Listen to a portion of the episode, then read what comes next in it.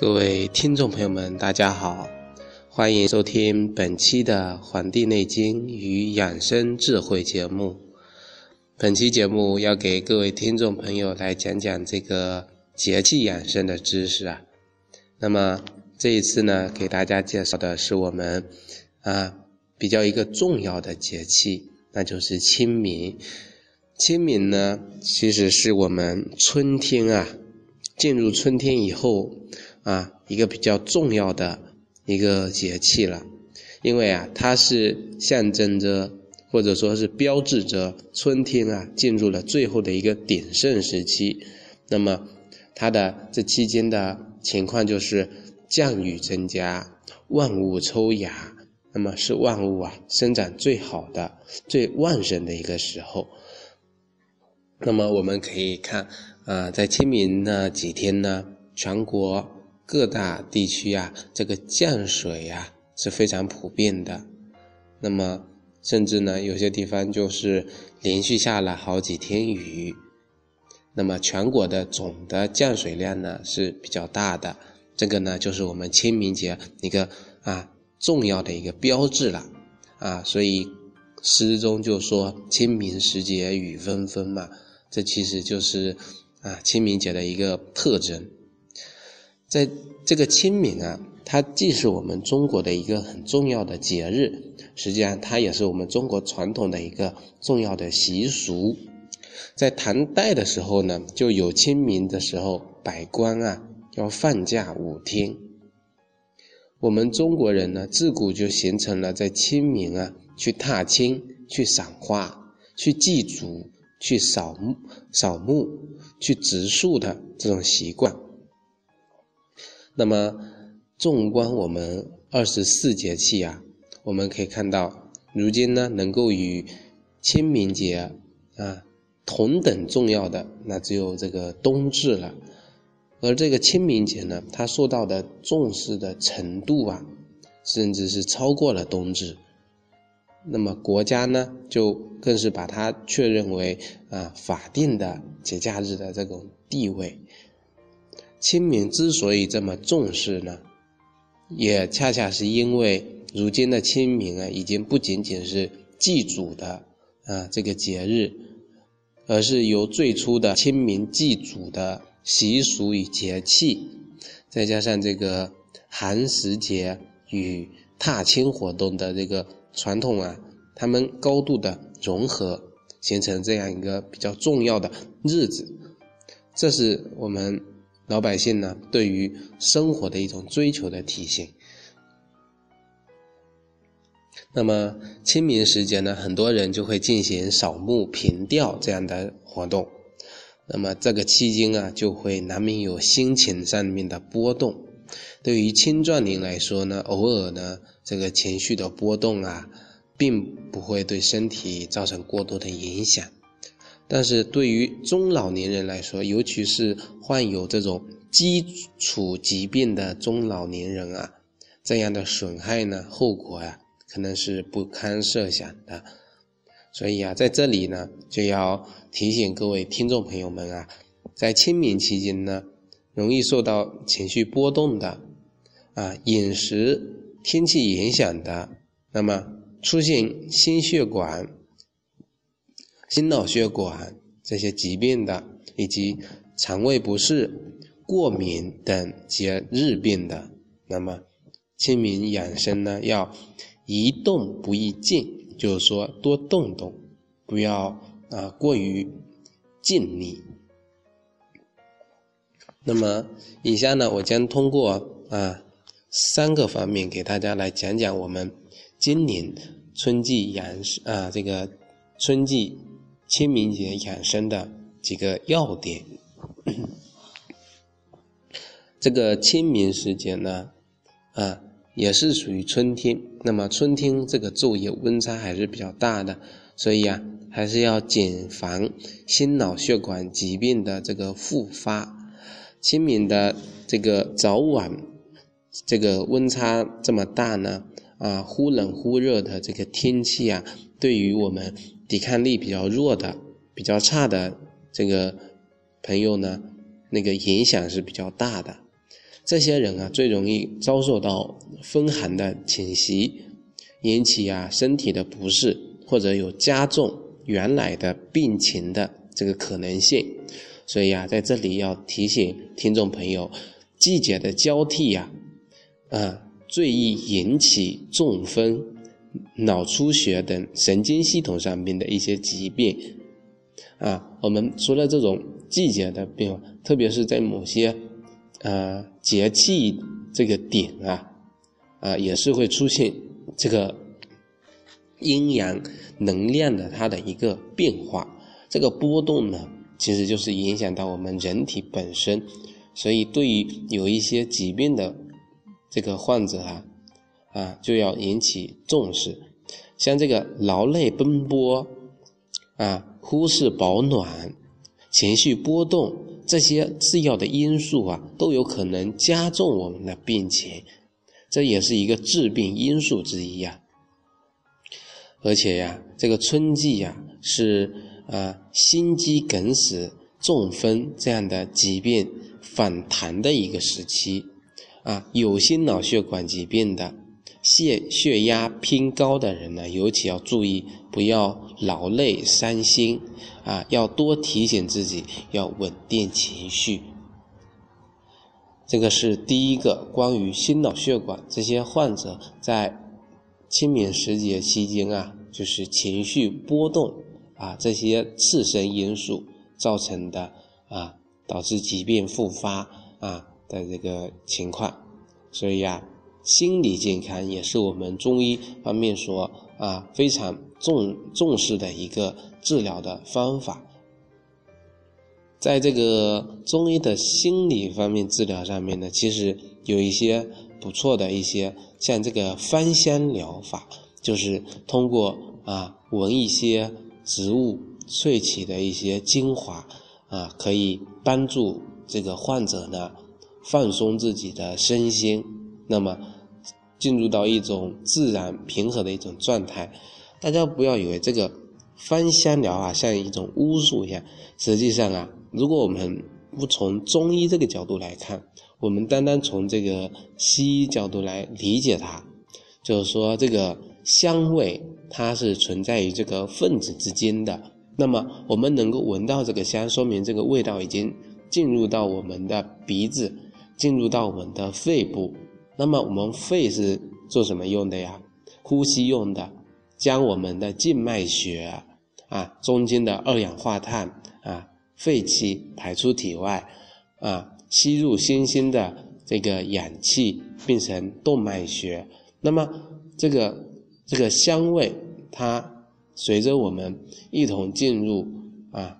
啊，这个我们的血液当中，它其实起到的一种作用啊，其实就是啊刺激或者说是消除我们一些体内上的啊浊气或者说是有毒的一些邪气。那么它这个其实它的作用啊，跟我们一般意义上的啊。针刺啊，啊，还有一些艾灸啊，其实它们的啊总体的原则是一样的，不同的味道呢，它起到的作用啊也有不同啊，所以为什么说有的能够起到镇定安神啊，藿香正气液的这个藿香啊，其实它就有很好的这个安神的这个作用，它的这个香味。就已经有很好的治愈的疗效。那么，我们来讲讲第二点啊。第二点就是清明时节，在我们这个这个东南这一带啊，特别是江浙沪这一带吧，啊，有这个青团啊，清明吃这个青团，还有这个炒螺丝啊，是我们江浙沪这一带的一个习俗。而这一些呢，这个体质啊寒凉的，不易对体质寒凉这个人群消化的这个食物啊，那么就对我们的消化系统啊就有很大的影响，甚至说是灾难。但不少人呢仍是把持不住啊，因为贪嘴而连累到我们的这个脾胃，啊肠胃。所以刚才说为什么这个嗯会出现就是啊肠胃不适的这个情况，就是说因为清明这时节呢，有一些食物啊它是寒凉的，它们的性质是寒凉的啊，是不易消化的啊。据了解呢，这个清明的团子啊。大多是用艾草的青汁和糯米粉一起调和的，再加入这个馅料包成的。这类食物呢，多含有淀粉和油脂的这个成分，对于这个脾胃虚弱以及寒性体质的人来说呢，它其实就是啊，使用过多会加重我们肠胃的负担。我们知道啊，这个呃。糯米这样的食物是黏的，我们之前在很多期节目都给给各位听众朋友讲过，这个脾胃不好的人啊，少吃黏糊糊的东西啊，这个黏糊糊的东西啊，很多食物都是甜的，这个甜的东西啊，对这个造成我们脾胃虚弱、湿气啊，就是一个很大的一个一个障碍。那么吃过多呢，就会导致我们。啊，消化不良，啊，引起这个肠胃方面的一些疾病，啊，还有一种呢是感染性的这个腹泻，这个情况呢在我们清明前后啊也容易发生。这个一方面是可能啊，我们可能左亲访友，对吧？吃酒席之类的，那么可能就会吃到一些啊不干净的食物，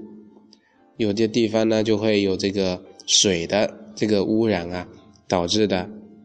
再加上呢一些人的不良的卫生的饮食习惯，使这个病啊从口入，这样呢在我们临床上啊可以表现为这个腹泻，那么呢也可伴有腹痛、发热、恶心、呕吐这样的情况，所以啊，所以在这里呢建议各位听众朋友啊。三天的长假期间，尤其是打算外出旅游的市民啊，一定要注意这个饮食的卫生。呃，在这里呢，就是提醒各位听众，可以在外面旅游的时候，这个吃饭啊是非常要重重视的，不要因为贪嘴呢就吃了路边的一些小吃。那么在外面的餐馆吃饭啊，也尽量多点一些青菜，不要吃肉啊。猪肉、鸡肉、鸭肉、鹅肉这些都不要吃，就尽量是吃一些青菜啊和米饭。这是讲到的这个在吃上面的饮食方面的那清明节要注意的情况。那么第三个就是讲我们清明节为什么要一动不宜静呢？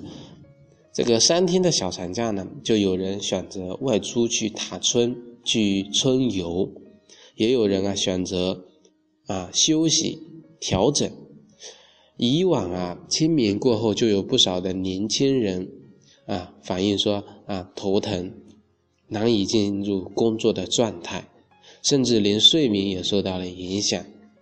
在这里呢就提醒各位听众朋友啊，这个季节最好能够外出活动活动，不管是年轻人还是老年人。都应该多外出走走，去放松放松心情，因为啊，清明时节呢，这个中老年人或多或少会受到这个思亲气氛的影响啊，就是想念自己的亲人啊，出现情绪上面的低落的这个症状。如果再没有乐观的心态加以调节，长此以往呢，就容易伤我们的肝。啊，不利于我们的养生，因此啊，清明养生啊是要宜动不宜过静。这个时候呢，大自然万物都处于一种生发的状态，人呢也应该顺应大自然的这个状态。我们冬天已经窝了啊一冬天了，啊，冬天是寂静的，是让我们避寒的。我们就好好的把自己藏在家里啊，少出门。那么春天万物生长了，万物生啊生发了，那么是一种向上的、向阳的啊积极乐观的一种大自然的这个状态。那么我们人体啊，也应该顺应大自然的这种生发的状态，去调节自己，去保持一种乐观的、积极的一种心态，多外出去走走。这个走的过程，实际上就是人体与大自然相融合的过程，啊，进行踏春啊，进行适当的锻炼身体啊，舒展自己的筋骨啊，都能够帮助我们保持一个。良好的心态，那么心态好了呢，这个我们的整个身体的状态呀，啊就能够得到很好的恢复。那么在节目最后呢，就给各位听众朋友来讲一下我们下期要讲的一个重点，就是说在这个节目期间，或者我提到了这个过敏的这个情况，还有就是啊，听众朋友给我反映的就是春季容易。出现过敏啊，一出去这个风一吹啊，就这个出现脸红、面潮的这个情况。那么我们下期节目呢，就给各位听众朋友来普及一下关于春季这个过敏这个情况它的原因以及预防的一些方法。那么感谢大家收听本期的《黄帝内经与养生智慧》节目。啊，也欢迎大家能够订阅我们的微信公众号以及我们的 QQ 交流群。感谢大家的收听，咱们下期再会。